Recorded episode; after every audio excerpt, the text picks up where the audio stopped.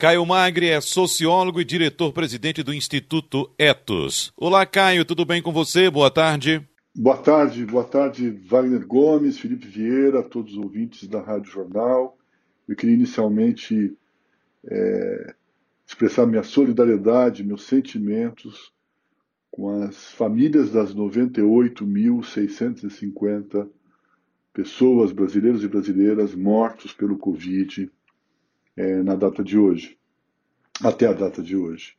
São 98.650 histórias, pais, mães, filhos, avós, famílias. É muito grave o que está acontecendo no Brasil nesse momento. Caio, o Brasil é o segundo país do mundo com maior número de casos de Covid-19 oficialmente notificados. Está atrás apenas dos Estados Unidos. Já são quase 100 mil brasileiros mortos e quase 3 milhões de infectados pelo vírus. Até o momento, o nosso país permanece sem a definição de um ministro da Saúde, Caio. O interino Eduardo Pazuello, é reprovado por 82% da população, segundo a pesquisa Vox Populi que foi divulgada no dia 14 de julho. Diante desse cenário, a atuação do governo federal no combate à pandemia tem sido muito questionada. Organizações da sociedade civil encaminharam, inclusive, no dia 22 de julho, uma representação ao Ministério Público Federal e ao Ministério Público de Contas da União pedindo investigação desse caso. O Instituto Etos é uma das entidades que assinaram o documento. Sobre esse assunto, Caio, quais são as falhas atribuídas ao governo federal nesse documento que foi assinado também pelo Instituto Etos?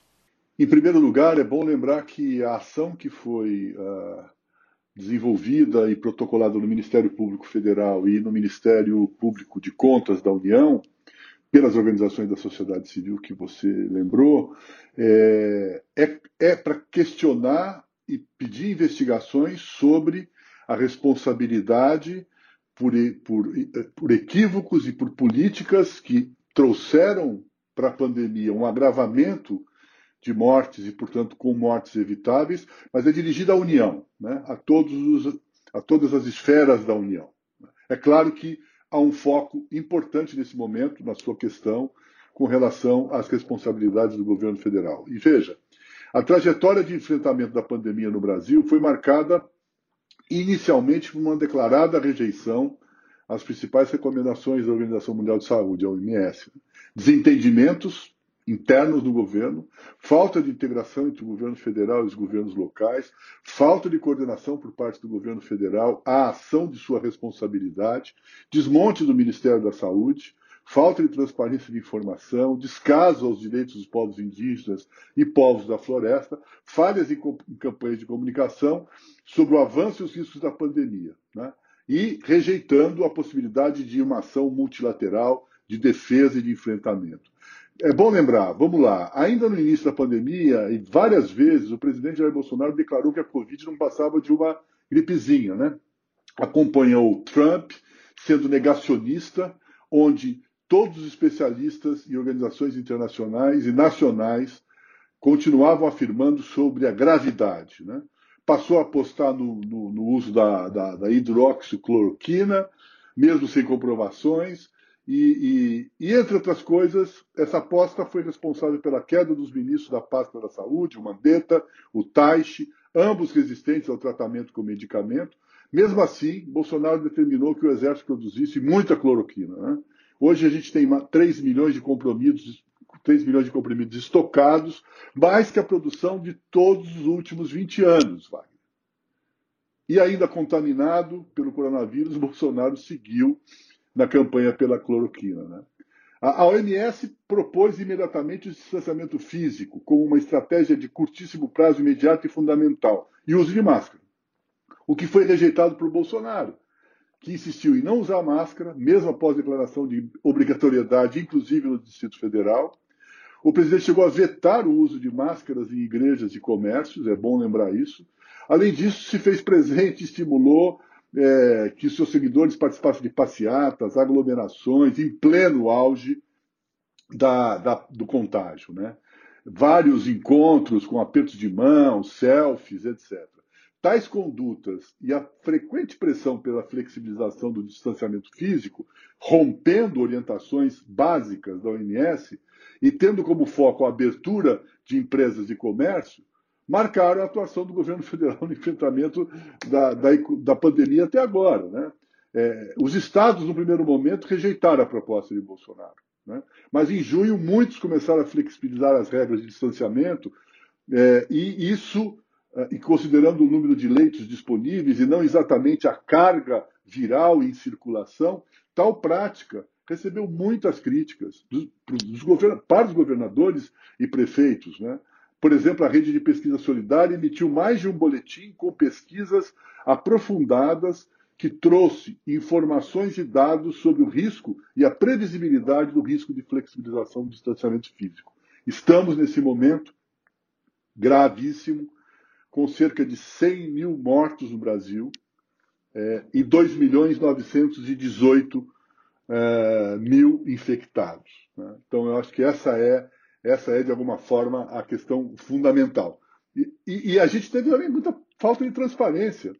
É, por exemplo, é, foi necessário né, que, que a, a, um consórcio de jornais, TVs e rádios tomasse a frente na produção de dados e informações para serem confiáveis, dados que deviam ser de responsabilidade do Ministério da Saúde, para que a população tivesse acesso às informações, né? passando a coletar diretamente com a Secretaria de Saúde e divulgar em conjunto até às 20 horas, sempre até às 20 horas, os dados sobre as mortes e contaminados, em razão das limitações impostas pelo Ministério da Saúde. Né? A falta de transparência do governo federal foi tanta, e tem sido tanta, que agora, recentemente, no dia 15 de julho, é, um conjunto de organizações da sociedade civil denunciou ah, o governo Bolsonaro na Comissão Interamericana de Direitos Humanos é, para que, na medida que estavam violando sistematicamente o direito de acesso à informação e transparência nas ações do Covid. Né? É, é muito importante a gente marcar que há, de fato, responsabilidades pelas mortes evitáveis que estão, a, que estão sob as costas da União, e esse momento, nesse momento é muito importante que o Ministério Público Federal, de posse dessa ação, dessa, desse pedido de notícia, dessa nota de dessa denúncia de, de, de irregularidades, venha fazer as suas investigações para apurar as responsabilidades civis do Estado e das pessoas responsáveis pelas políticas de Estado. Agora, Caio, para além do combate à disseminação da doença, da Covid-19, como o Instituto Etos avalia o desempenho do governo federal no amparo aos cidadãos prejudicados economicamente pela crise? Essa é uma ótima questão, porque nós estamos aí vendo a tentativa de cada um dar o nome ao filho, né? Mas, na verdade, a implementação de políticas, especialmente a da renda básica emergencial, só aconteceu para poder defender e proteger as pessoas, no mínimo nesse momento, só aconteceu após de uma luta enorme por parte de organizações da sociedade civil. Mais de 500 organizações se, organiz... se, se articularam em torno da demanda da renda básica emergencial, inclusive para um período mais longo, ou seja, até o fim da, da pandemia. O ETS participa dessa iniciativa, né? do movimento Renda Básica que Queremos. Coloca aí no Google Renda Básica que Queremos e você vai ter o histórico exato do que aconteceu. Porque nós pressionamos deputados e senadores para a adoção do valor de 600 reais por família mensal até o fim da pandemia.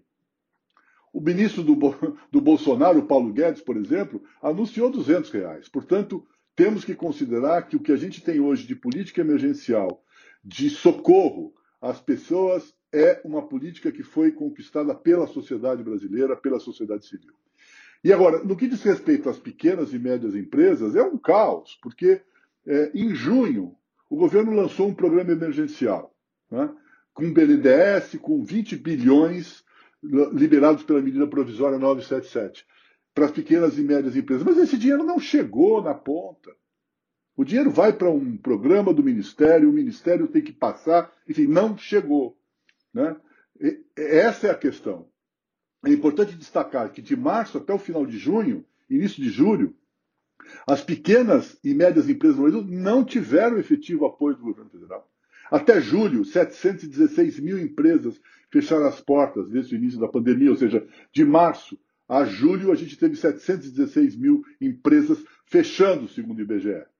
E essa cifra representa mais da metade dos negócios que estavam em atividades suspensas em função do novo coronavírus. Praticamente todas são de pequeno porte, segmento que teve pouquíssima ou nenhuma ajuda, não chegou. Né?